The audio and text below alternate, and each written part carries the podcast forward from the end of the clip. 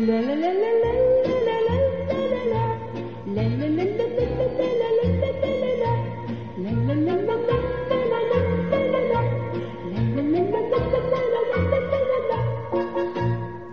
ZuhörerInnen, herzlich willkommen zu Chazal. Diese Folge ist ein Live-Mitschnitt unseres Insta-Live-Talks zum Thema Angriff Aserbaidschans auf Armenien. Mit unseren Gästen Dustin Hoffmann und Konstantin Rasadian sprachen wir darüber, wie es zu diesem Direktangriff auf den armenischen Staat durch Aserbaidschan kommen konnte, wie dieser Angriff aus der Sicht der EU und vor dem Hintergrund des russischen Angriffes auf die Ukraine einzuordnen ist – und vor allem über welchen politischen Handlungsspielraum Armenien verfügt.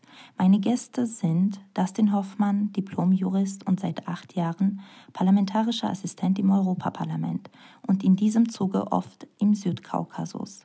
Mein zweiter Gast ist Konstantin Rasarian, Politikwissenschaftler aus Österreich mit Fokus auf internationale und europäische Beziehungen, mit dem Forschungsschwerpunkt Sicherheitspolitik im postkommunistischen Raum. Konstantin arbeitet zurzeit im österreichischen Parlament im Club der ÖVP.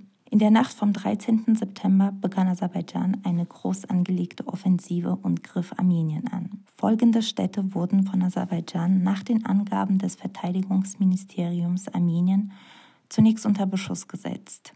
Sotk, Vartenis, Rapan, Artanish, Ishkhanasar und Djelmuk.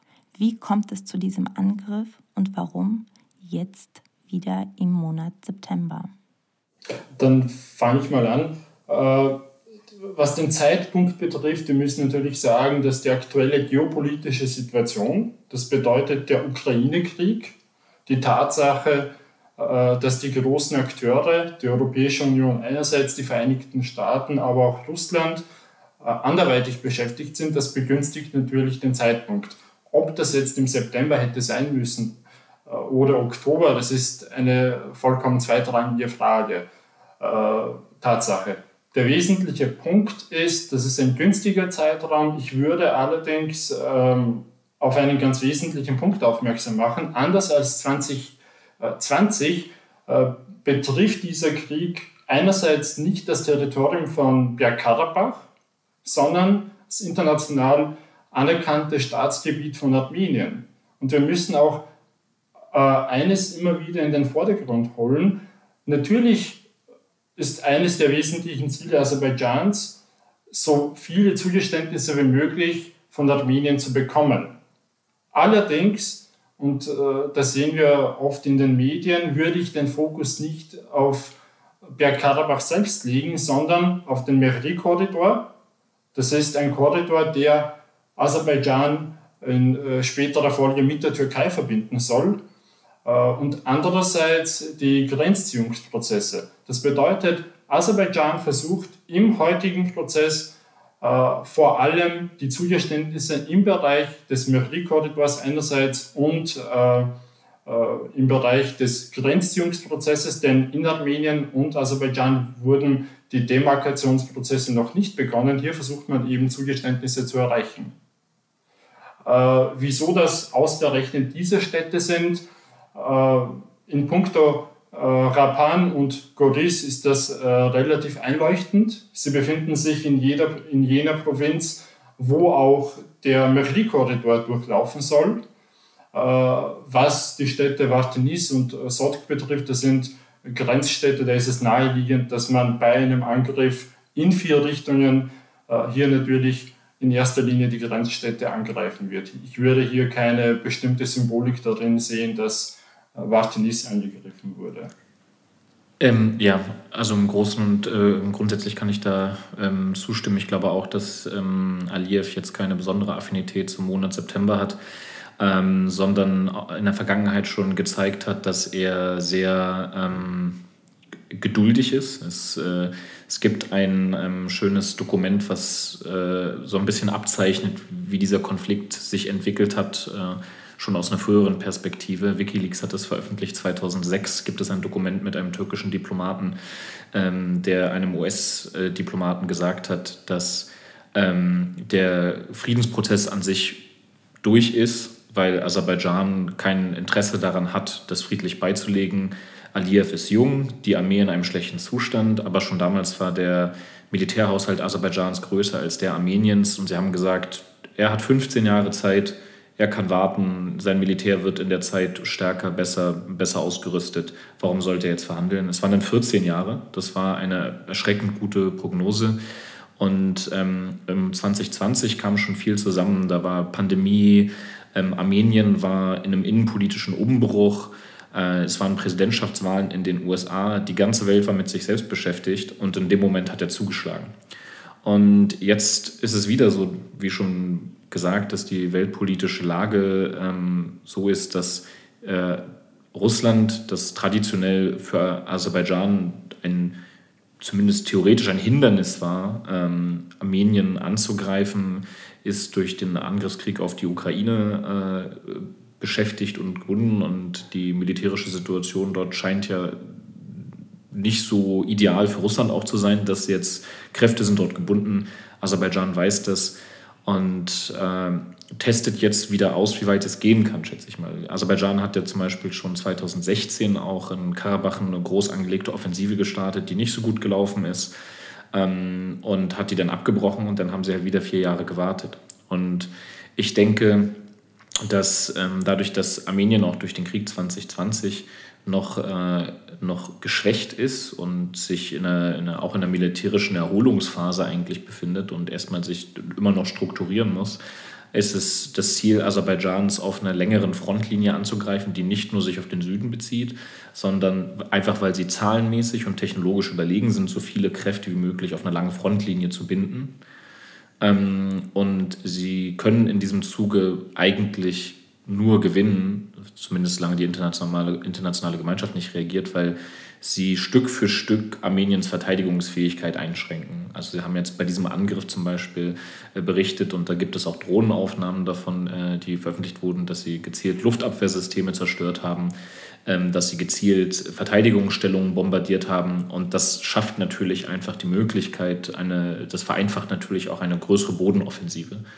Also sie schaffen, also ich meine, das ist quasi, das ist die Motivation, die, da, die dahinter steckt, meines Erachtens ich werde das Thema ein bisschen kurz fassen, denn über den Bergkarabach-Konflikt könnte man stundenlang reden. Äh, Im Wesentlichen äh, hat 2020 Aserbaidschan die Initiative ergriffen und ähm, den Angr einen Angriffskrieg auf Bergkarabach gestartet. Wobei natürlich die Situation damals nicht mit der heutigen vergleichbar ist, weil natürlich die internationalen Reaktionen, die wir heute zum Beispiel seitens Frankreichs und den Vereinigten Staaten haben, die waren damals nicht gegeben, weil natürlich Bergkarabach international nicht anerkannt ist. Aserbaidschan hat damals die Situation genutzt und ausgenutzt, war militärisch stärker. Man muss ja allerdings dazu sagen, dass die militärische Schlagfertigkeit Aserbaidschans nicht erst seit 2018 oder 2020 gegeben ist. Das ist ein Prozess, das seit ungefähr Mitte der 2000er Jahre gegeben ist. Das heißt, das der Gleichgewicht der Mächte, das Gleichgewicht der militärischen Mächte wurde bereits etwa im Jahr 2005 gebrochen. Das heißt, ab diesem Zeitraum war Aserbaidschan militärisch Armenien überlegen. Und das ist natürlich ein fortschreitender Prozess. Das ist ein Prozess, in dem sowohl die aktuelle Regierung sich nicht umfassend vorbereitet hat, als auch die äh, ehemaligen Regierungen. 2020 äh, hat man in dieser groß angelegten Offensive im Wesentlichen etwa drei Viertel äh, des Gebietes von Bergkarabach äh, aus armenischer Sicht annektiert, aus aserbaidschanischer Sicht zurückerobert. Äh, es gab auch keine wesentlichen äh, internationalen Reaktionen, weil das natürlich auch international und auch rechtlich ein viel komplexeres Thema ist. Es wurden dann auch äh, sogenannte russische Friedenstruppen dort eingesetzt und was damals auch passiert ist, und das halte ich für bedauernswert, die Minsker Gruppe, die OSZE-Minsker Gruppe, die wurde de facto am 9. November 2020 äh, passiv gestellt. Das heißt, Russland hat hier versucht, durch diese Nacht- und Nebelaktion, durch den Transport von Friedenstruppen nach Bergkarabach hier Tatsachen zu schaffen. Wie ist das, ähm, das denn du als Jurist kannst es vielleicht beantworten. Dieses Völkerrecht, ähm, auf das sich ähm, Aserbaidschan und Armenien jeweils beziehen, es wird ja offenbar unterschiedlich ausgelegt. Also wie, was ist der Kernpunkt dieses Rechts und worin besteht die Unterschiedlichkeit der Auslegung? Also äh, bezogen auf Bergkarabach, ähm, ich glaube, die völkerrechtliche Situation bei der jetzigen Eskalation ist ja eigentlich recht klar, auch wenn es Regierungen gibt, die sich da nicht so drauf, äh, die sich nicht so gerne festlegen wollen. Aber bei Bergkarabach ist es, ähm, damit die Leute kurz verstehen, worum es da geht, die ähm, Region Bergkarabach ähm, wurde in der Sowjetunion, Anfang der Sowjetunion, ähm, der aserbaidschanischen äh, Sowjetrepublik zugeschlagen und dort als autonomes Oblast ausge ausgestaltet und war eine, eine Region mit Sonderrechten innerhalb der ähm, aserbaidschanischen Sowjetrepublik, weil dort eine armenische Mehrheit gelebt hat. Ähm, die Grenzziehung wurde damals schon im Rahmen der sowjetischen Divide-Impera-Strategie so gelegt, dass, es, äh, zum, dass ähm, Bergkarabach eine Exklave war und keine direkte Landverbindung zu Armenien hatte, zur armenischen Sowjetrepublik. Und es gab über die gesamte Zeit der Sowjetunion, es gab schon vor der Sowjetzeit äh, Probleme, ähm, ethnische Spannungen zwischen ähm, Armeniern und Aserbaidschanern in der Region. Ähm, die Sowjetzeit war eine verhältnismäßig friedliche, aber trotzdem problematische Zeit, die die Armenier in Bergkarabach haben über die gesamte Sowjetzeit hinweg ähm, ihr ähm, bekundet, dass das nicht gut funktioniert, dass ihre Rechte eingeschränkt sind, dass sie sich diskriminiert fühlen. Ähm, das hat zum Beispiel dazu geführt, Aserbaidschan hat äh, sukzessive mehr Aserbaidschaner in die Region gebracht, sodass der armenische Bevölkerungsanteil abgenommen hat. Und äh, die Armenier haben immer wieder systematische Diskriminierung im Alltag beklagt und auch die, ähm, selbst die, der Autonomiestatus wurde durch bestimmte Verfassungsvetorechte untergraben. Und äh, 1988 hat sich dann eine Kar sogenannte, die sogenannte Karabach-Bewegung gebildet, die den Anschluss Bergkarabachs an, an die armenische Sowjetrepublik gefordert hat. Ähm, Aserbaidschan hat das, die aserbaidschanische Sowjetrepublik hat das ähm, nicht gewollt und ähm, recht früh mit ähm, gab es gewalttätige Ausschreitungen in Aserbaidschan, Sumgait-Pogrom. Die Sache ist dann auch, es gab auch, ähm, es ist dann, hat dann damit angefangen, dass Armenier aus Aserbaidschan vertrieben wurden, Aserbaidschaner aus Armenien. Und in äh, Bergkarabach ist die Situation auch äh, an unterschiedlichen Stellen ist, äh, in Gewalt übergegangen, bis es Anfang der 90er zu einem vollen Krieg kam der, ähm, ich denke, man, die Zahl ist ungefähr 30.000 Tote gekostet hat. Ähm, und äh, auch sehr, also es war ein sehr blutiger Krieg, weil ähm, Aserbaidschan hat zum Beispiel die Hauptstadt von Bergkarabach, Stepanakert, ähm, unter der Blockade versetzt.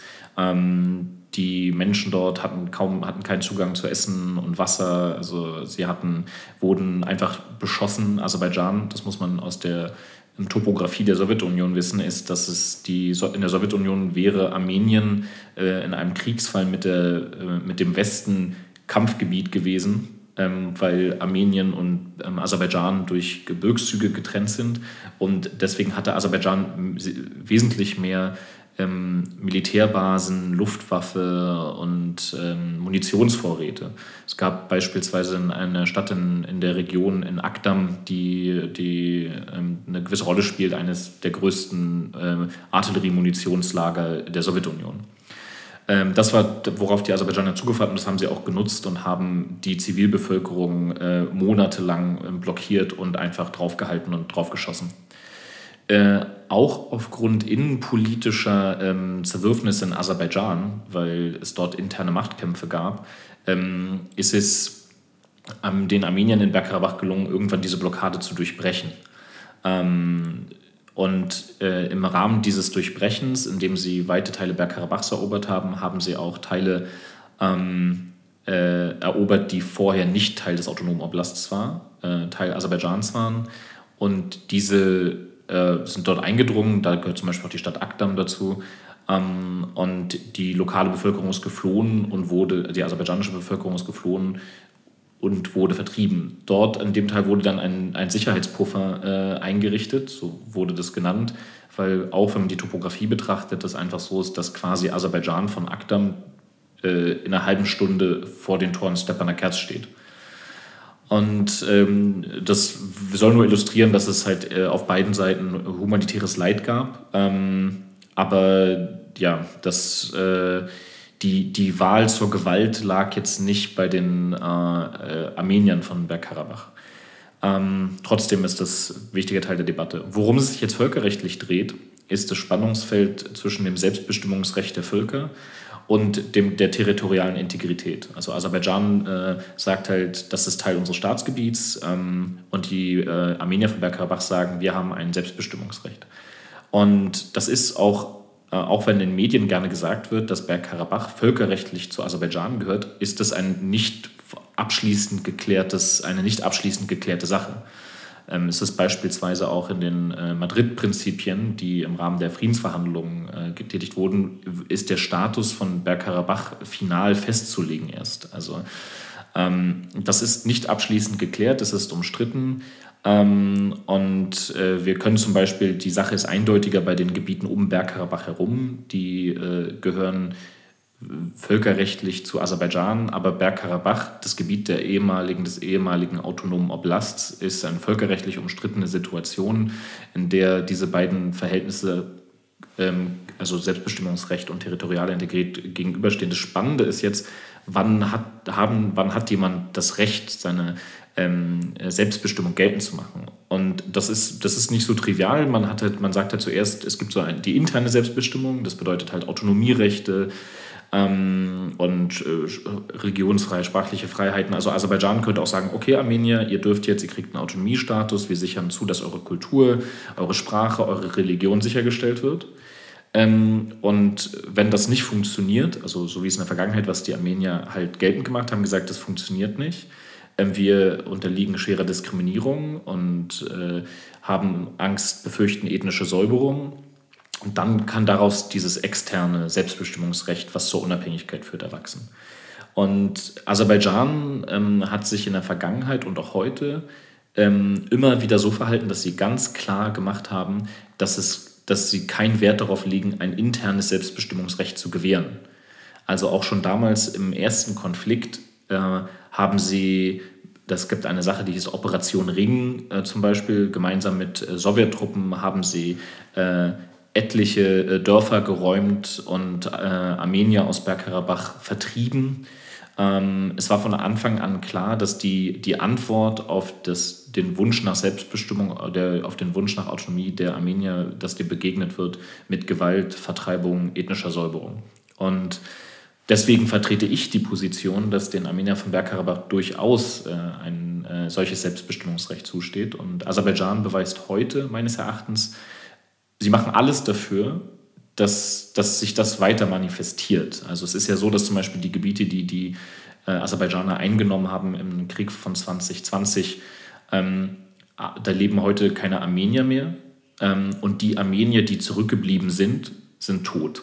Ähm, das waren häufig, da gibt es einen Amnesty-Bericht dazu, häufig alte Leute.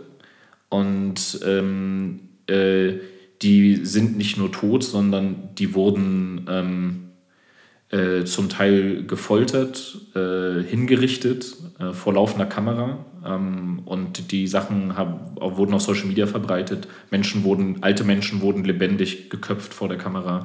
Also es ist ähm, ausgesprochen hohe Brutalität und kürzlich hat, ähm, es gibt ein, von der Cornell University ein Projekt, was verfolgt, wie ähm, es um Kulturerbe in Bergkarabach steht und die haben jetzt kürzlich erst veröffentlicht, dass ähm, Aserbaidschan ähm, ein ganzes nicht strategisch relevantes Dorf einfach platt gemacht hat. Also sie zeigen ganz klar, es wird in Bergkarabach unter aserbaidschanischer Kontrolle keine Armenier geben. Also sodass meines Erachtens für die Armenier eigentlich keine Alternative zur Unabhängigkeit und Selbstbestimmung besteht. Das als kurze Abhandlung eines sehr komplexen Themas. Vielen Dank, das war sehr klar skizziert. Ähm, eine Frage dazu und dann möchte ich gerne auf den aktuellen Krieg gegen Armenien eingehen. Ähm, wer, welche Gremien und äh, Organisationen überwachen diese Prozesse? Also an wen können sich Armenier aus ähm, Arzach und Karabach wenden? Und welche institutionellen Prozesse müssen sie durchgehen und wie schnell oder wie langsam geht das Ganze? Also offenbar funktioniert das ja alles, was dafür vorgesehen ist, nicht so wirklich. Und welche Alternativen gibt es? Was, was, was können Sie machen? Äh, wir müssen aus politischer Sicht, also ich kann aus rechtlicher Sicht, kann hier Dustin vermutlich mehr erzählen, aus äh, politischer Sicht, was die Organisationen betrifft, ist natürlich äh, eines der wesentlichen Organisationen die OSZE gewesen. Die OSZE Minsker Gruppe, äh, die auch versucht hat, die sich auch angenommen hat, um den Bergkarabach-Konflikt äh, mit äh, diplomatischen und politischen Mitteln äh, zu lösen. Was wir allerdings heute sehen, seit 2020 sehen, ist, dass die Minsker Gruppe de facto nicht mehr funktioniert. Das hat zwei Gründe. Zum einen, weil Russland 2020 eben im Kaukasus Tatsachen geschaffen hat und zweitens, weil aufgrund des Ukraine-Konflikts heute eine Zusammenarbeit zwischen Russland, den Vereinigten Staaten äh, und Frankreichs, also den Vorsitzenden der äh, Minsker Gruppe, äh, nicht möglich ist. Es gibt eine Reihe von Organisationen, aber ich würde als die wesentliche politische Organisation, auf die sich auch Armenien gestützt hat, und das ist auch das Format, auf das sich Armenien immer wieder berufen hat. Es gab ja unterschiedliche Formate. Es gab die Formate 3 plus 3, mit den äh, regionalen Partnern, unter anderem mit dem Iran, mit der Türkei und mit Georgien. Äh, es gibt äh, Dreierformat, das wir aktuell haben mit Russland, Aserbaidschan und Armenien. Und das wesentliche Format und die wesentliche Organisation, auf die sich Armenien immer gestützt hat und auch heute versucht, diese Gruppe zu beleben, ähm, ist eben die OSZE Minsk, Minsker Gruppe. Und wie sieht es rechtlich aus, rein rechtlich? Also für die, für die Menschen in, in Bergkarabach ist es äh, ausgesprochen schwierig, weil sie in so einem Statuslimbo sich äh, befinden. Ähm, sie sind äh, von keinem Staat äh, der, der, der Welt anerkannt als unabhängiger Staat. Ähm, um die Frage vorwegzunehmen, wieso nicht mal Armenien sie anerkennt, ähm, das liegt einfach daran, dass Armenien mit, der Anerk mit, der, mit dem Anerkennen der Unabhängigkeit von Bergkarabach quasi jeglichen Friedensprozess äh, zunichte machen würden, weil sie damit ja von einseitig das Ergebnis vorwegnehmen würden. Sie haben während des Krieges 2020 immer wieder angedroht, das zu machen, ähm, haben es aber dann letztendlich nicht gemacht. Aber äh, kein anderer Staat äh, äh erkennt die Unabhängigkeit an. Es ist so, dass Aserbaidschan ähm, vorgibt, dass es Bergkarabach nicht gibt. Also sie sagen, sie inzwischen verweigert Aserbaidschan äh, überhaupt den Begriff Nagorno-Karabach zu verwenden. Sie sagen, es gibt nur eine Karabach-Sonderwirtschaftszone. Ähm, und so ist es auch, dass quasi kein Staat der Welt diplomatische Beziehungen nach Bergkarabach äh, unterhält.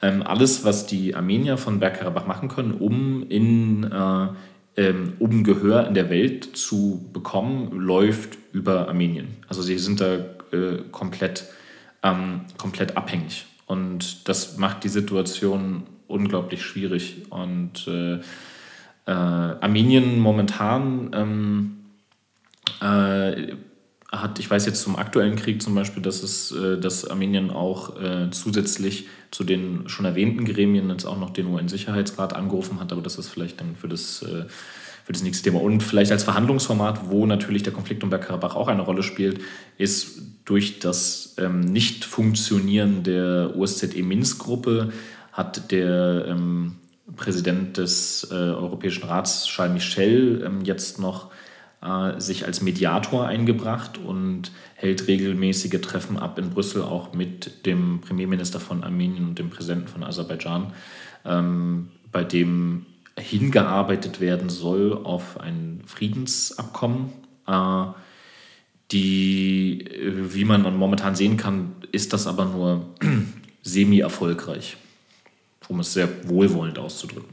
Es ist ja so, dass immer wieder auch in den letzten Jahren in Armenien verschiedene Stimmen gesagt haben, dass wenn man sozusagen diese Zugeständnisse der Gebiete von Bergkarabach an Aserbaidschan macht, dass es nicht mehr lange dauern wird, ähm, dass Armenien selbst angegriffen wird. Ähm, jetzt wurde Armenien angegriffen und meine Frage ist, Wie reagiert die internationale Gemeinschaft darauf und wie ernst kann man diese Reaktion nehmen? Denn ähm, der Angriff auf Bergkarabach zeigte, dass es eigentlich niemanden so wirklich interessiert, was da passiert. Und ähm, die Ereignisse dort anderweitigen geopolitischen Entscheidungen untergeordnet wurden. Wie sieht es jetzt aus? Die, die aktuelle Lage, die ist natürlich, wie bereits erwähnt, eindeutiger äh, als 2020 der Bergkarabach-Konflikt. Es ist auch für viele Staaten einfacher, hier Kenntnis, äh, hier ähm, Stellungnahme zu beziehen, Stellung zu beziehen. Ähm, wir haben grundsätzlich bereits am ersten Tag überraschenderweise äh, von den Vereinigten Staaten vom Vorsitzenden des äh, Außenpolitischen Ausschusses der Vereinigten Staaten, vom Sprecher des US-Außenministeriums und vom US-Außenminister hier eine klare Stellungnahme gehabt und eine klare Verurteilung der aserbaidschanischen äh, Aggression. Wir haben ähnliche, eine ähnliche Stellungnahme auch aus Frankreich gehabt. Äh, wenn wir allerdings ähm, vom Westen sprechen, denn wir sehr viele Menschen denken immer in Kategorien Westen und Russland. Davon würde ich abraten, weil es nicht den kollektiven politischen Westen gibt. Wir haben im Westen unterschiedliche Partikularinteressen. Wir haben einerseits, wie bereits erwähnt, Frankreich und die Vereinigten Staaten, die hier Stellung bezogen haben. Wir haben andererseits leider Gottes Länder wie Deutschland, die hier kein Interesse haben, Stellung zu beziehen und äh, der Meinung sind, äh, dass es noch nicht eindeutig ist, äh, wer der Aggressor in diesem Konflikt ist. Und wir haben andererseits auch Russland, die offizielle äh, Schutzmacht Armeniens, die auch zweifach Stellung bezogen hat. Einmal über die Organisation OWKS. Man hat hier bereits angekündigt, es ist unklar, wer die Aggression einerseits begonnen hat. Und ähm, russische Politologen haben im Staatsfernsehen auch äh, offenkundig gesagt, man müsse sich anschauen, ob es sich bei diesem Konflikt nicht um einen Konflikt um Bergkarabach handelt. Das heißt, in Russland äh, wird nicht einmal festgelegt, wer der Aggressor ist und es wird nicht einmal festgelegt, dass es hier äh, Beschuss auf das armenische Staatsterritorium gegeben hat. Ähm, wir haben auch andere Akteure, einerseits den Iran und andererseits Indien. Wir haben in Indien eine äh, relativ interessante Wortwahl. Indien verurteilt den Aggressor, benennt aber nicht den Aggressor. Das sind äh, diplomatische Mittel, um ähm, Aserbaidschan zu verurteilen, ohne das Wort Aserbaidschan in den Mund zu nehmen. Und wir haben natürlich zu guter Letzt, äh, zu guter Letzt die EU-Kommissionspräsidentin, äh, das ist äh, eines der wesentlichen äh, Themen der letzten Tage gewesen. Wir haben die EU-Kommissionspräsidentin und die EU-Kommission, die zu diesem Thema ähnlich wie Deutschland aus Interessensgründen, unter anderem aus Gründen der Gasabhängigkeit, äh, schweigt. Ähm, ja, vielleicht kann ich noch dazu sagen, also die, die äh für mich die, die Positionierung, die Nicht-Positionierung der Bundesregierung ist, ähm, ist ausgesprochen beschämend. Ich finde, dass die Vereinigten Staaten zum Beispiel gut gezeigt haben, dass man ein ähm, dass man hier an der Stelle Aserbaidschan verurteilen oder benennen kann, ohne Position zu beziehen. Also die USA haben trotzdem ein sehr ausgewogenes, ähm, neutrales Statement abgegeben, aber ganz klar gesagt, USA hört, hört damit äh, äh, Aserbaidschan ähm, hört mit den Feindseligkeiten auf und zieht eure Truppen zurück. Das war äh, eingebettet in ein recht neutrales äh, Statement. Genauso hat es zum Beispiel der ähm, Vorsitzende des Auswärtigen Ausschusses im Europaparlament und der gemeinsam mit dem Berichterstatter für Armenien und für Aserbaidschan auch gemacht. Es gab ein sehr, sehr deutliches Statement von der Vorsitzenden für die Delegation zum Südkaukasus, äh, Frau ähm, Kaljurand. Ähm, die hat ein ausgesprochen äh, deutliches Statement mit einer Schuldzuweisung an Aserbaidschan gegeben. Wir haben inzwischen ja auch einige internationale also, äh, Organisationen, ähm, äh, wir haben NGOs wie Freedom House, die ganz klar gesagt haben, ähm, Aserbaidschan soll die Feindseligkeiten einstellen und haben trotzdem darauf hingewiesen, dass der Konflikt komplexer ist und dass äh, man jetzt nicht, äh, also sie haben, bemühen sich, äh, eine Schwarz-Weiß-Zeichnung zu vermeiden, können aber trotzdem sagen, wenn wir wollen, dass das, wenn wir wollen, dass das hier aufhört, müssen wir schon sagen, wer damit aufhören soll. Ähm, die Bundesregierung hat, ähm, es gab da gestern in der Pressekonferenz eine Frage zu, hat gesagt, es gibt keine, wir haben keine neutralen äh, Beobachter auf, äh, vor Ort, deswegen können wir nicht sagen, wer der Aggressor ist. Äh, was natürlich komplett, kompletter Unsinn ist. Was insbesondere traurig ist, weil unsere Außenministerin ja sehr hohe politische äh, Maßstäbe an sich selbst formuliert hat, was Haltung angeht und was äh, Außenpolitik mit einem klaren Wertekompass angeht. Aber ähm, das scheint sich momentan, scheint sich ihr, ähm, ihr Repertoire an Statements in dieser Hinsicht bei einem anderen Konflikt erschöpft zu haben. Ähm, ebenso hat der, der Vorsitzende des Auswärtigen Ausschusses im Bundestag, Michael Roth, äh, bisher gar nichts dazu gesagt, der ähm, auch ansonsten jemand ist, der durch die Weltgeschichte läuft und äh, erklärt, wie wichtig Haltung äh, und Kante ist und wie wichtig es ist, Demokratie gegen Diktatoren zu verteidigen.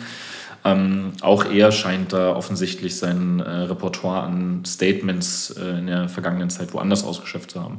Das ist wirklich sehr, sehr traurig, weil ich finde, man muss nicht, man muss, man kann einen Weg finden, hier äh, Stellung zu beziehen, ähm, ohne Aserbaidschan. Aserbaidschan, die wissen ja, was sie machen. Ähm, und die werden jetzt, die haben ja auch äh, kein, das ist ja eine, eine, diese, unser Verhältnis zu Aserbaidschan als Europäische Union, als Deutschland, es geht ja in zwei Richtungen das ist ja nicht so, dass wir nur was von denen bekommen, die wollen ja auch was von uns.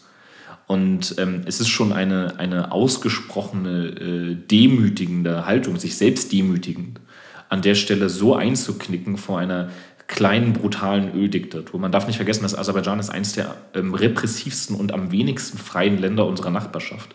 Also da steht es um die Demokratie und um Bürgerrechte noch eine Ecke schlechter als in Russland und Weißrussland, die für uns ja quasi der Maßstab für, äh, äh, für das Böse sind äh, in unserer Region momentan.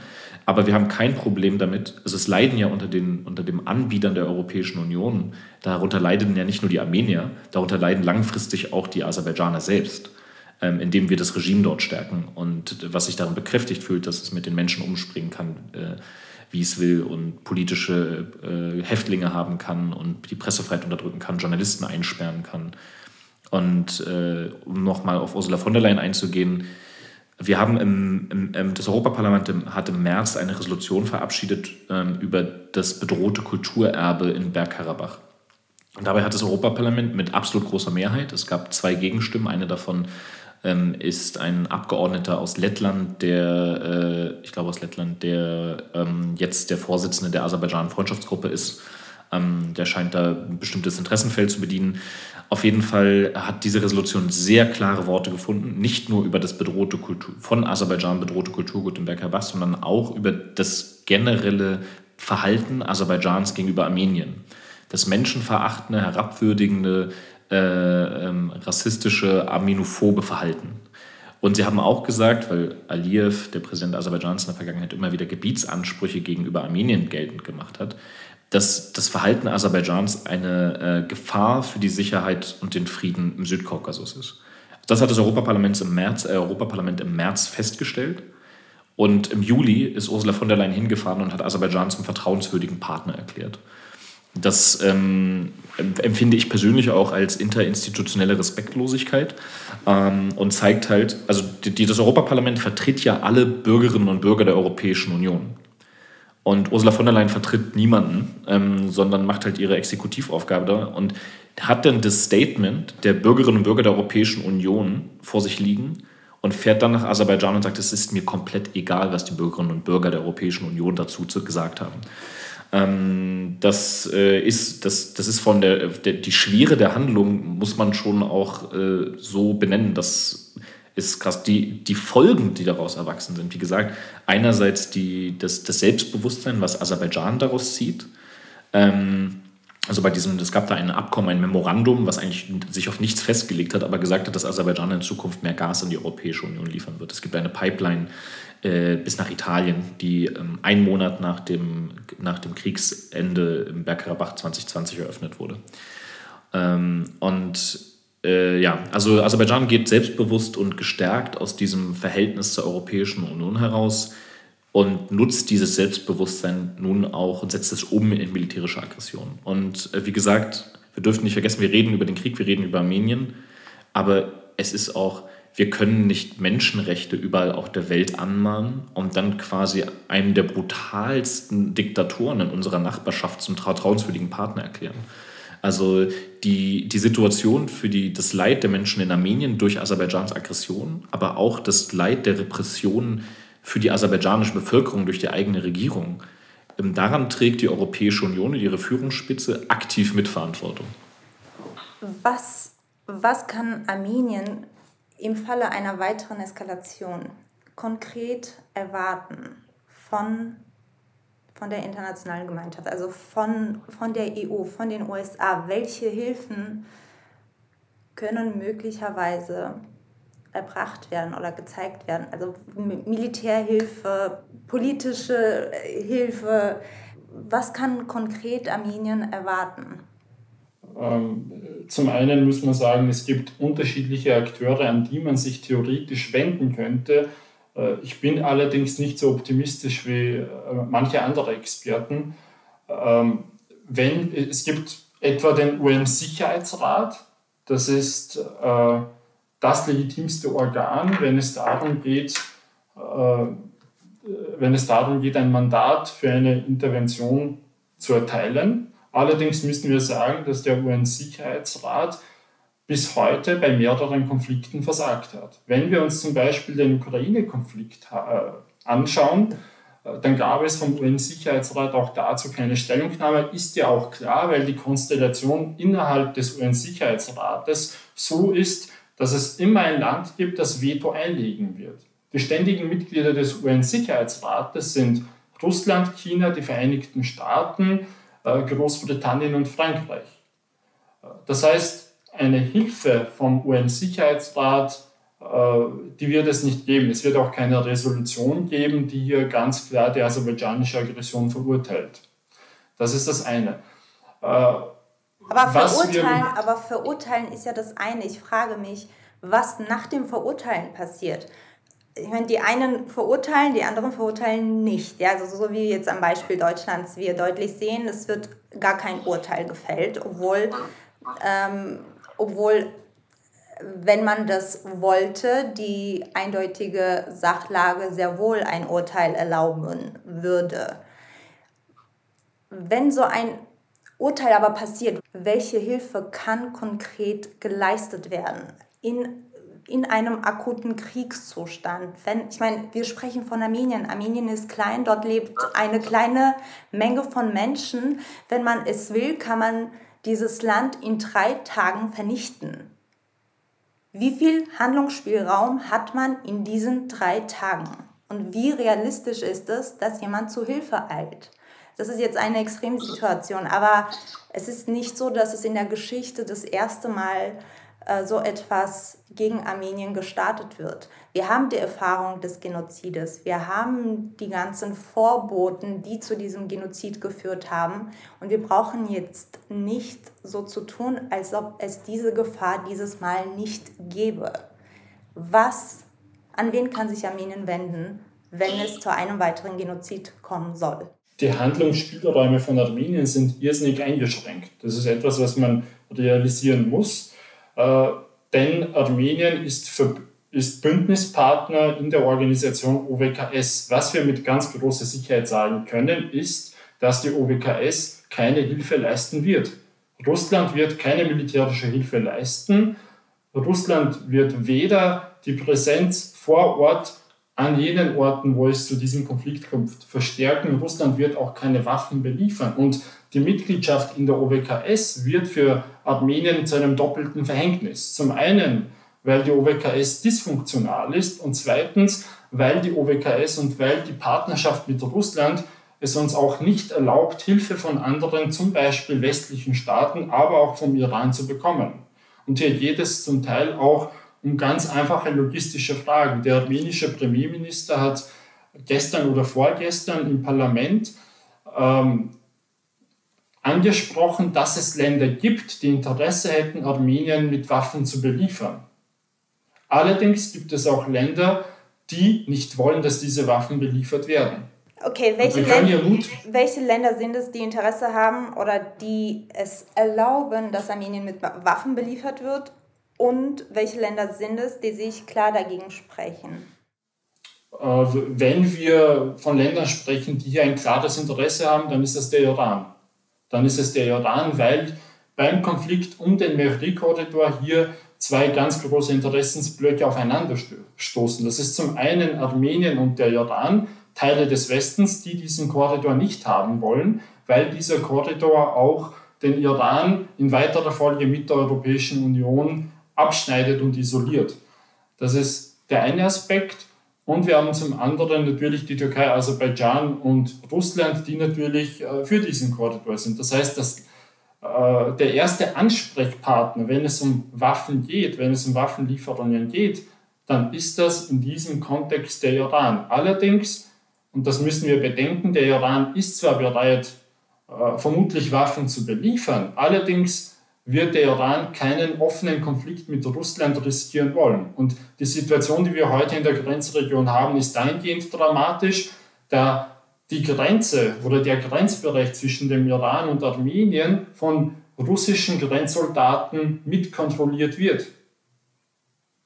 Und das ist etwas, das auch innenpolitisch in Armenien kritisiert wird. Denn zwischen Armenien und dem Iran gibt es keine politischen Eskalationen, keine politischen Probleme. Die Tatsache, dass dort aber russische Grenzbeamte stehen, Geheimdienstbeamte stehen des FSB, wird es den Iran auch nicht erlauben, hier äh, Waffen zu beliefern. Das heißt, es scheitert alleine schon an ganz einfachen logistischen und politischen äh, Mitteln, hier überhaupt Waffen zu beliefern. Und wenn wir vom Westen reden, auch hier wieder, äh, ich äh, würde nicht von einem äh, ähm, Westen im allgemeinen Sinne reden, denn die Europäische Union, die wird hier nichts unternehmen. Die Europäische Union hat hier ganz andere äh, Interessen wie auch zuvor angesprochen. Wenn wir uns aber Frankreich anschauen, äh, und die Franzosen, die haben auch in den vor letzten Jahren mehrmals angekündigt, mehrmals auch angesprochen, sie wären bereit, unter Umständen gewisse Hilfen bereitzustellen. Allerdings müsse sich Armenien mit dieser Anfrage an Frankreich wenden. Dann müssen wir auch hier sagen, dass die Partnerschaft mit Russland uns zum Verhängnis wird. Russland wird es nicht zulassen, dass wir vom Westen oder vom Iran welche Hilfe auch immer erhalten. Also in dieser Sache bin ich äh, leider sehr pessimistisch. Was sagst du das denn? Also Grund im, ich stimme ähm, überwiegend äh, zu. Ähm, vielleicht noch als, als Hinweis zum, also es hat sich auch gezeigt, dass die, das Verteidigungsbündnis CSTO mit, mit äh, ähm, wie es auf Englisch heißt, OWKS, äh, mit Russland äh, komplett zahnlos ist. Ähm, das ist, äh, man muss schon gestehen, dass auch das jetzt allerdings für Russland auch äh, peinlich ist, weil also Armenien, man muss sich das damit, für die Leute, die sich damit nicht auskennen, das ist so wie so eine NATO dieser Staaten und die haben halt einen Fall, eine Fallklausel, dass wenn ein Staat angegriffen ist, gilt es als Angriff auf alle.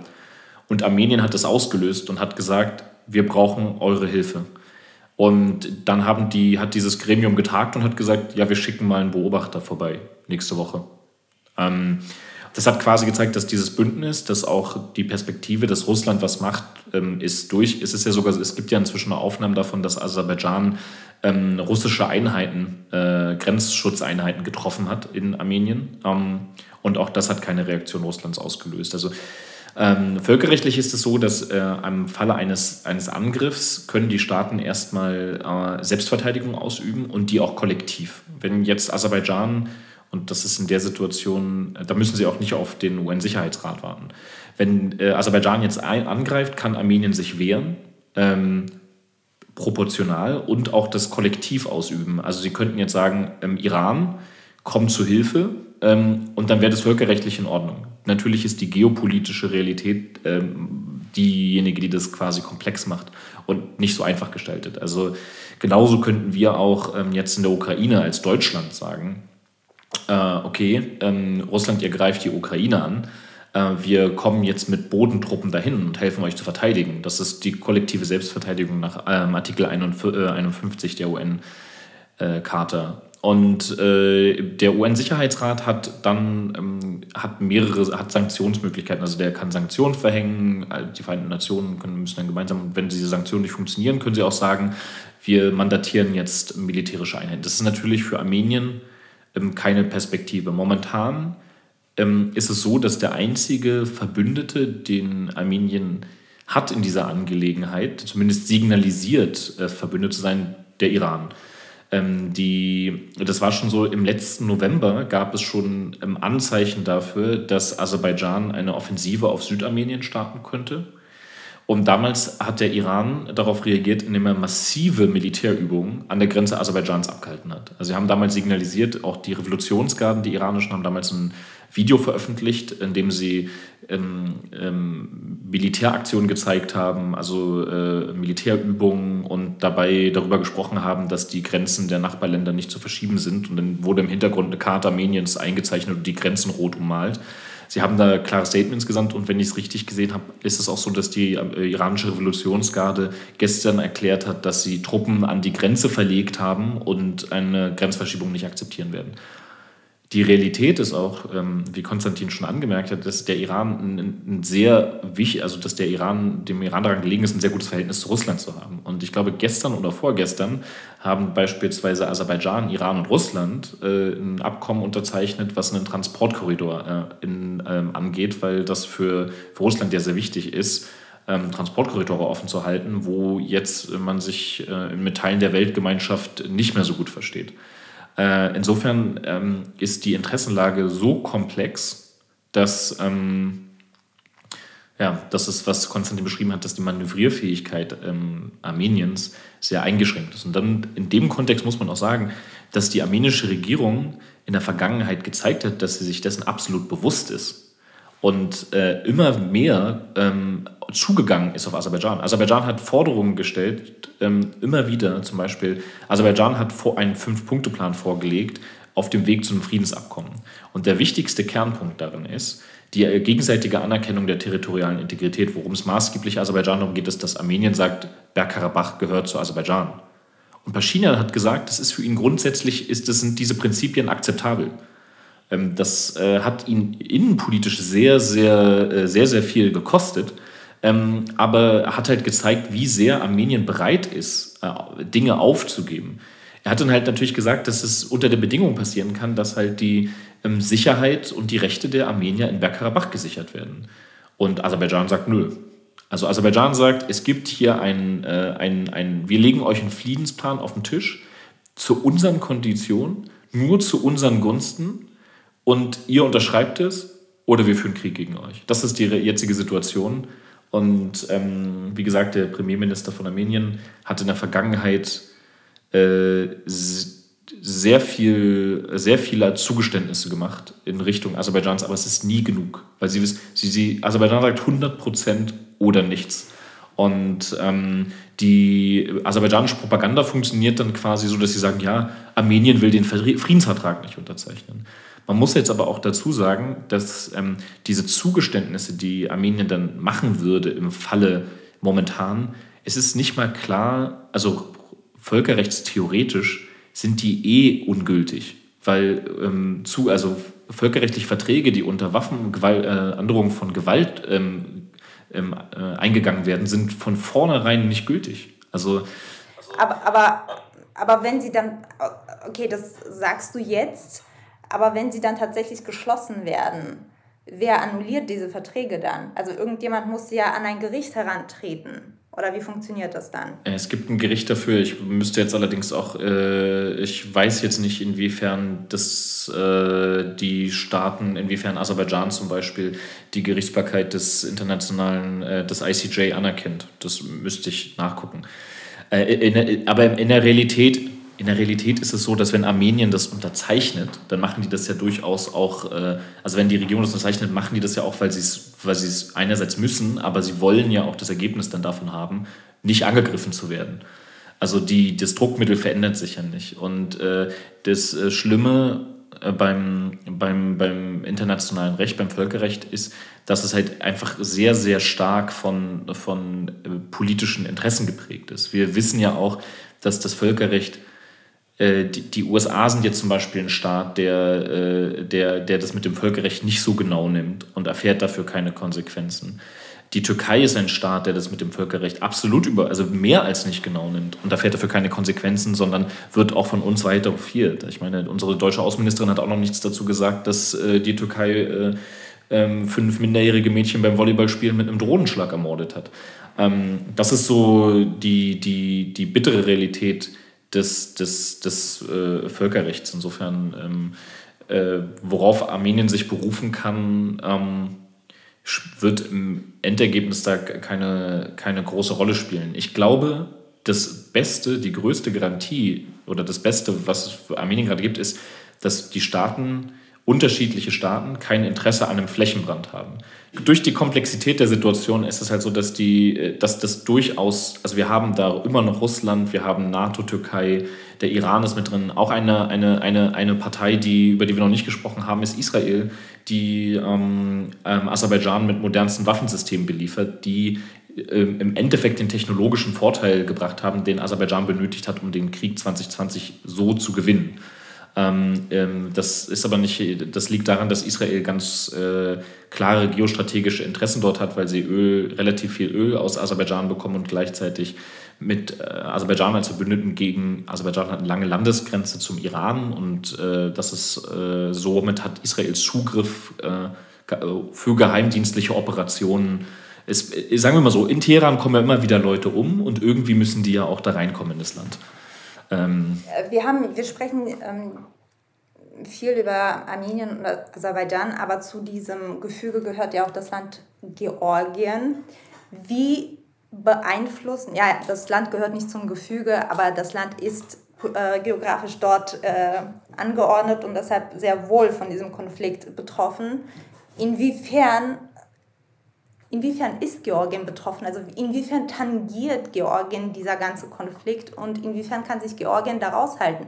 Man darf ja auch nicht vergessen, dass in Georgien auch äh, eine große armenische Community gibt und ähm, auch wenn Georgien als Staat in diesem ganzen Konflikt nicht erwähnt wird, gibt es diesen Staat dennoch da und dort leben viele Armenier, die von diesem Konflikt so oder so betroffen sind. Was ist die Position von Georgien?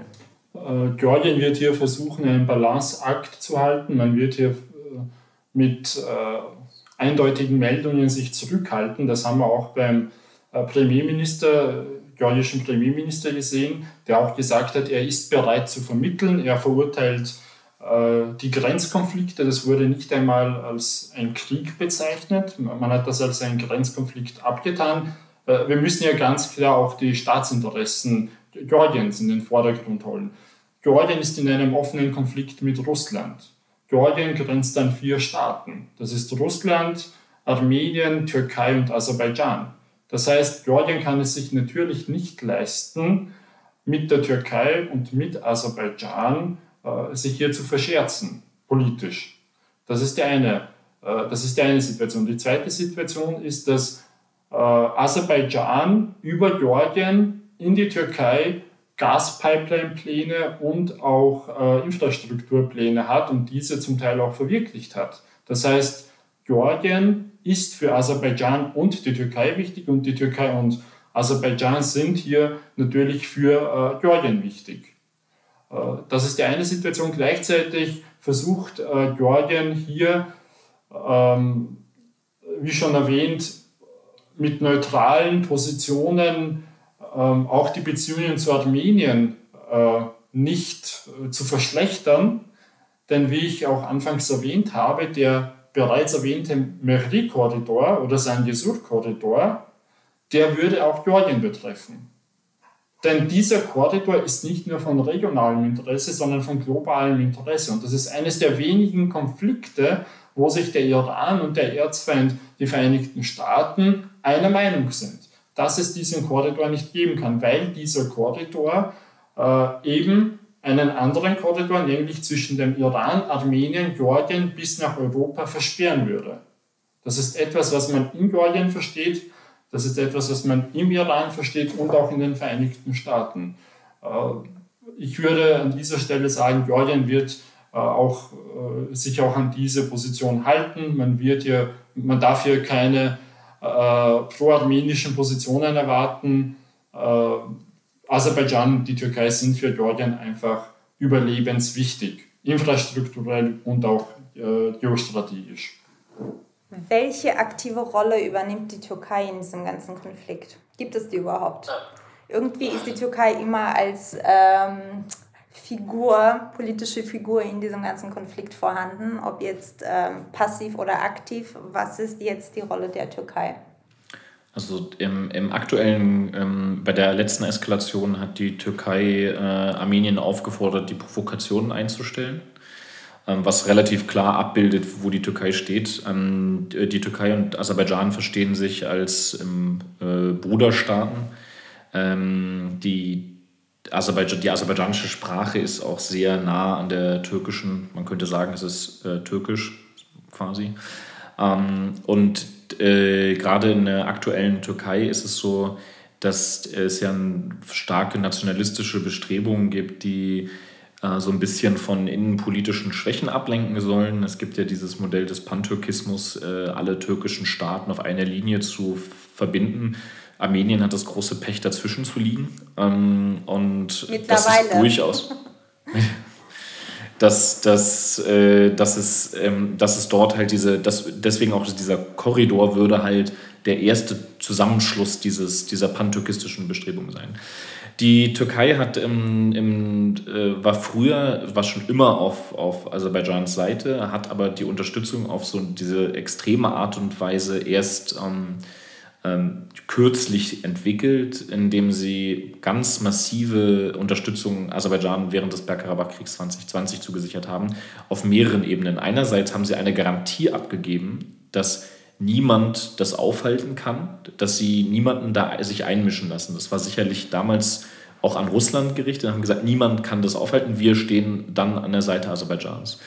Ähm, die Türkei hat schon im Karabach-Krieg 2020 kurz vorher ähm, große Militärübungen mit äh, Aserbaidschan abgehalten, dann einiges Gerät dagelassen und dann ging der Krieg los. Zum Beispiel waren in Aserbaidschan äh, Kampfjets äh, amerikanischer Herkunft stationiert, die Gerüchten zufolge auch zum Einsatz kamen und armenische, also einen armenischen Jet abgeschossen haben. Ähm, es gibt dazu keine offizielle Bestätigung, weil die armenische Regierung natürlich kein Interesse daran hat, die Türkei offiziell zur Konfliktpartei zu ernennen wir gerade im Ukraine-Konflikt reden wir viel darüber, wie man vermeiden kann, Konfliktpartei zu werden. Aber es ist auch häufig im Interesse von Staaten, nicht mehr Konfliktparteien zu haben. Armenien möchte keinen Krieg mit der Türkei und nimmt es eher hin, wenn die Türkei sich da einmischt, anstatt zu sagen, hey, wir haben jetzt auch Krieg mit der Türkei, also offiziell. Die Türkei hat ähm, ähm, Drohnen geliefert an äh, Aserbaidschan während des Krieges, machen sie immer noch. Die waren auch jetzt wieder in der aktuellen, äh, bei dem aktuellen Angriff im Einsatz. Und es gibt viele Hinweise, die darauf hindeuten, dass äh, während des Krieges in Bergkarabach, der lief an den ersten Tagen nicht wie gewünscht für Aserbaidschan, dass äh, türkische, ähm, dass die Türkei die Kommandostrukturen der Armee zum Teil übernommen hat.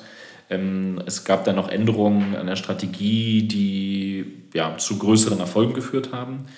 Und es gibt auch äh, Hinweise darauf, dass auch türkische Spezialeinheiten im Einsatz waren weil die Türkei Bergkarabach ist, wie der Name sagt oder zumindest andeutet, eine gebirgige Region, in der es nicht trivial ist, mit äh, zu kämpfen. Also gerade Bodenoffensiven sind da eigentlich eine sehr schwierige Angelegenheit. Die Türkei hat durch ihre Auseinandersetzungen äh, in den, mit kurdischen Einheiten äh, herausragend trainierte, erfahrene Bergspezialeinheiten, äh, NATO-Training, NATO-Ausrüstung und ähm, äh, zumindest die lo lokalen Quellen in Bergkarabach ähm, haben keinen Zweifel daran, dass auch solche Einheiten im Einsatz waren.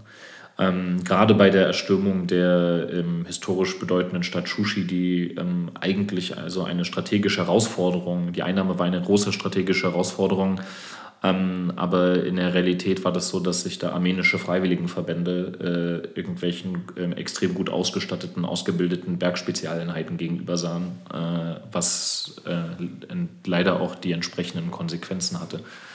Ähm, ja, aber die, die, die, Türkei hat in diesem, in diesem Konflikt, sowohl damals als auch heute, spielt sie eine extrem wichtige Rolle, weil sie äh, ähm, die Türkei, weil sie gibt Aserbaidschan die Rückendeckung, die Aserbaidschan braucht. Äh, weil sie hat damit einen, einen, den NATO-Partner mit der zweitgrößten NATO-Armee an der Seite.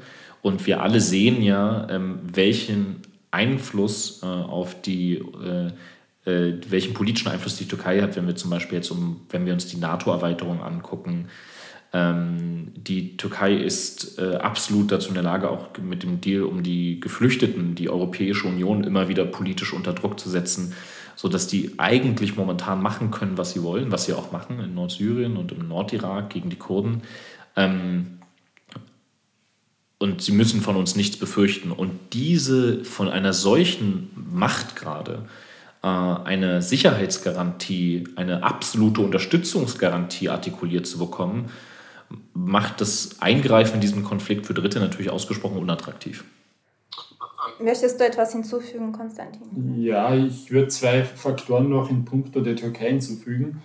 Zum einen muss man bedenken, dass die Türkei auch im Ukraine-Konflikt ein doppelgleisiges Spiel spielt. Das heißt, sie beliefert einerseits die Bayraktar-Drohnen, äh, mit die Bayraktar-Drohnen die Ukraine und andererseits ist die Türkei zusammen mit Russland der aktive Player im Kaukasus schlechthin. Also ich darf da auf zwei Treffen hinweisen. Zum einen gab es ein Treffen zwischen dem iranischen Präsidenten Raisi, Erdogan und Putin im Teheran und man darf davon ausgehen, dass eines der Schlüsselthemen dieser Merri-Korridor gewesen ist. Man hat dort eine Absage Irans erhalten und hat sich dann kurz daraufhin in Sochi getroffen, Erdogan und Putin. Und man darf auch hier davon ausgehen, dass neben dem Ukraine-Thema es hier Absprachen in puncto des Merri-Korridors gegeben hat. Und der zweite wesentliche Aspekt ist, man darf nicht vergessen, dass viele der Bündnispartner Armeniens sowohl in der GUS als auch äh, im OWKS turksprachige Staaten sind. Und die Türkei, die gewinnt in den letzten Jahren vor allem in Zentralasien Usbekistan, äh, Kirgisistan und Kasachstan und Turkmenistan immer mehr einen Einfluss. Wir haben das auch in den letzten Tagen gesehen.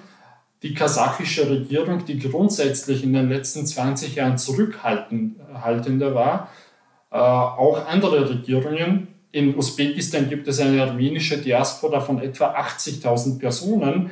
Diese Regierungen sind in den letzten Tagen äh, viel eindeutiger in ihren Aussagen gewesen, nämlich pro-aserbaidschanisch. Und das ist mitunter auch äh, die von Dustin erwähnte Idee des Panturkismus des großen Turan. Aktuell wurde ja ein Waffenstillstand beschlossen. Ähm, der wird also laut meiner letzten Information noch eingehalten. Ähm, was denkt ihr? Das ist schwierig, Prognosen abzugeben, aber ich halte sie trotzdem für wichtig, den aktuellen Zustand sozusagen zu kontextualisieren. Was denkt ihr, wie es weitergehen wird? Es ist insbesondere so, das habe ich jetzt in den Sachen, die ich gesagt habe, schon angedeutet, dass ähm, Aserbaidschan in der Vergangenheit gezeigt hat, dass es nicht um einen ähm, Interessenausgleich geht, es geht nicht um Verhandeln, sondern es geht um das hundertprozentige, kompromisslose Durchsetzen geostrategischer Interessen. Und ähm, ich sehe momentan nicht den Einfluss von außen, der daran etwas ändern wird. Armenien ist äh, äh, sehr auf sich ähm, allein gestellt. Ähm, ich hoffe trotzdem, wenn ich eine positive, wenn ich der Situation etwas Positives abgewinnen könnte, würde ich vielleicht hoffen, dass Aserbaidschan jetzt einen Schritt zu weit gegangen ist mit dieser Offensive, wie man zum Beispiel auch gesehen hat, dass jetzt die Vereinigten Staaten sich eingeschaltet haben, ähm, wo zum Beispiel ähm, Aserbaidschan kürzlich auch äh, ein, ein, sich sehr ungeschickt verhalten hat, als die, ähm, als die USA einen neuen Vertreter für, das, für die OSZE Minsk-Vertretung äh, ähm, benannt haben und Aserbaidschan direkt gesagt hat, äh, USA, hört mal auf damit, das ist Quatsch, die ist tot, die Gruppe. Ähm, da hat man gesehen, dass sie sich sehr weit aus dem Fenster lehnen. Und es ist auf jeden Fall schon mal bemerkenswert, dass jetzt gerade die Vereinigten Staaten, die ja doch noch eine, eine, eine, relevante Rolle in der Weltpolitik spielen, sich hier positioniert haben und Aserbaidschan aufgefordert haben, damit aufzuhören. Das ist so ein positiver Aspekt, den ich sehe. Und ich hoffe, dass einfach an dieser, in dieser Situation Aserbaidschan den Bogen überspannt hat Und wir im Diplomatie und internationale Politik ist ja nicht nur das, was wir sehen, ähm, sondern es finden ja auch im Hintergrund Sachen statt und Staaten artikulieren untereinander ähm, ihre Interessen. Und äh, ich hoffe, dass es nun etwas Druck auf Aserbaidschan gibt ähm, ähm, und dass, ja, dass, es die, dass es Staaten gibt, die, die gesagt haben, dass sie dieses Verhalten für, für inakzeptabel halten, äh, dass sie dieses äh, ähm, Verhalten inakzeptabel finden. Wichtig ist, dass in Zukunft auch wir müssen einfach zusehen, dass wir irgendwie das Verhalten der Türkei in den Griff bekommen, weil die Türkei ist der entscheidende Faktor in dieser Angelegenheit und das betrifft nicht nur das, ähm, das, äh, das, das Leid, was die Menschen in Armenien erfahren durch, durch solche militärischen Aggressionen, sondern halt zum Beispiel ganz stark die, die Situation im Nordirak und in Nordsyrien.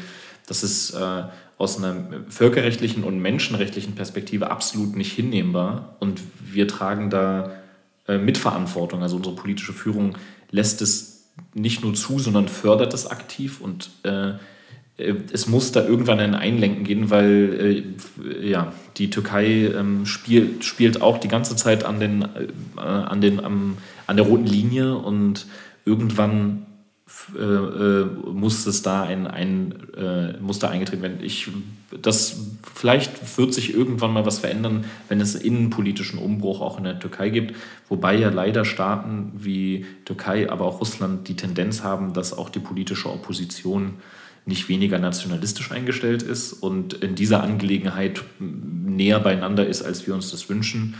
Ähm, aber ja, ich, äh, wie gesagt, ich hoffe, dass aus diesen äh, schrecklichen Situationen auch äh, zumindest einzelne positive Aspekte äh, ähm, erwachsen, an denen man sich orientieren kann. Und äh, ich hoffe, dass es, dass es die, die, die positivste Note, die ich dieser fürchterlichen Situation geben kann.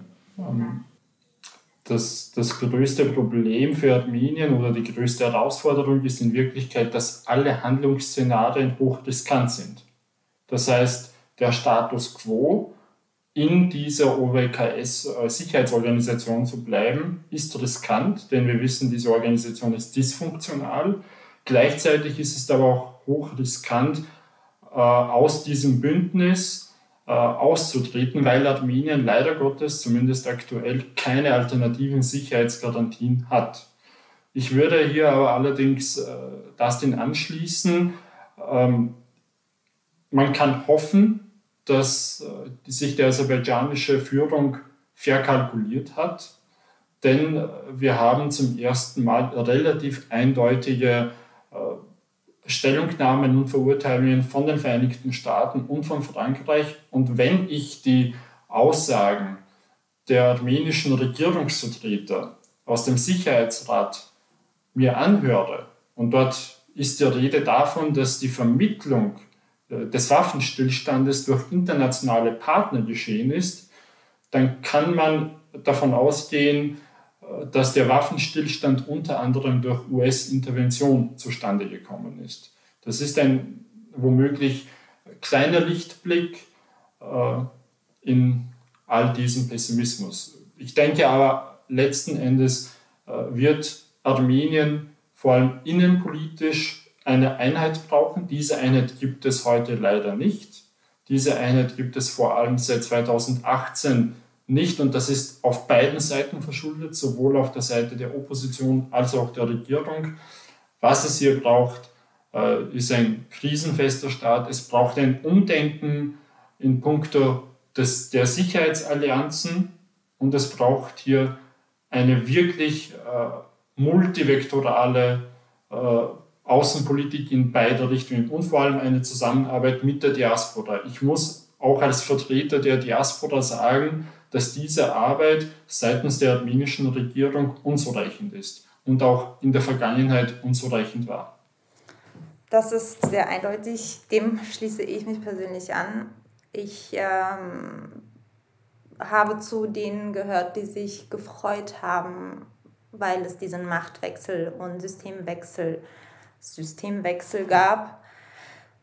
Aber angesichts der politischen Lage, in der sich Armenien befindet, muss ich leider feststellen, dass wir eine handlungsunfähige Regierung in Armenien haben. Und ähm, man muss auch sagen, dass Armenien durch die Privatinitiativen der Menschen getragen wird, sowohl der Diaspora als auch ähm, der Bevölkerung dort. Und die Regierung beteiligt sich an diesen Initiativen oder auch nicht und äh, bleibt einfach politisch nicht handlungsfähig. Ich hoffe, dass sie aus, dieser, aus diesem Konflikt lernen. Eigentlich glaube ich das nicht, aber ich hoffe, dass vielleicht sich Menschen zeigen, die eine größere politische Verantwortung übernehmen und sie auch umsetzen können. Danke, dass, dass ihr zugestimmt habt, dieses Gespräch mit mir zu führen. Danke, dass ihr diese deutlichen Aussagen getroffen habt. Das ist nicht selbstverständlich im deutschsprachigen Raum. Das muss man hier an dieser Stelle auch sagen. Ja, danke, dass ihr die Zeit genommen habt. Ich wünsche euch einen schönen Abend. Vielen Dank für die Einladung. Vielen Dank. Schönen Abend. Last but not least wollen wir darauf hinweisen, dass die Idee dieses Podcasts unterstützt wird. Dafür danken wir der LMDR Nordrhein-Westfalen für ihre finanzielle Unterstützung und freuen uns riesig über die Förderung des Ministeriums für Kultur und Wissenschaft NRW.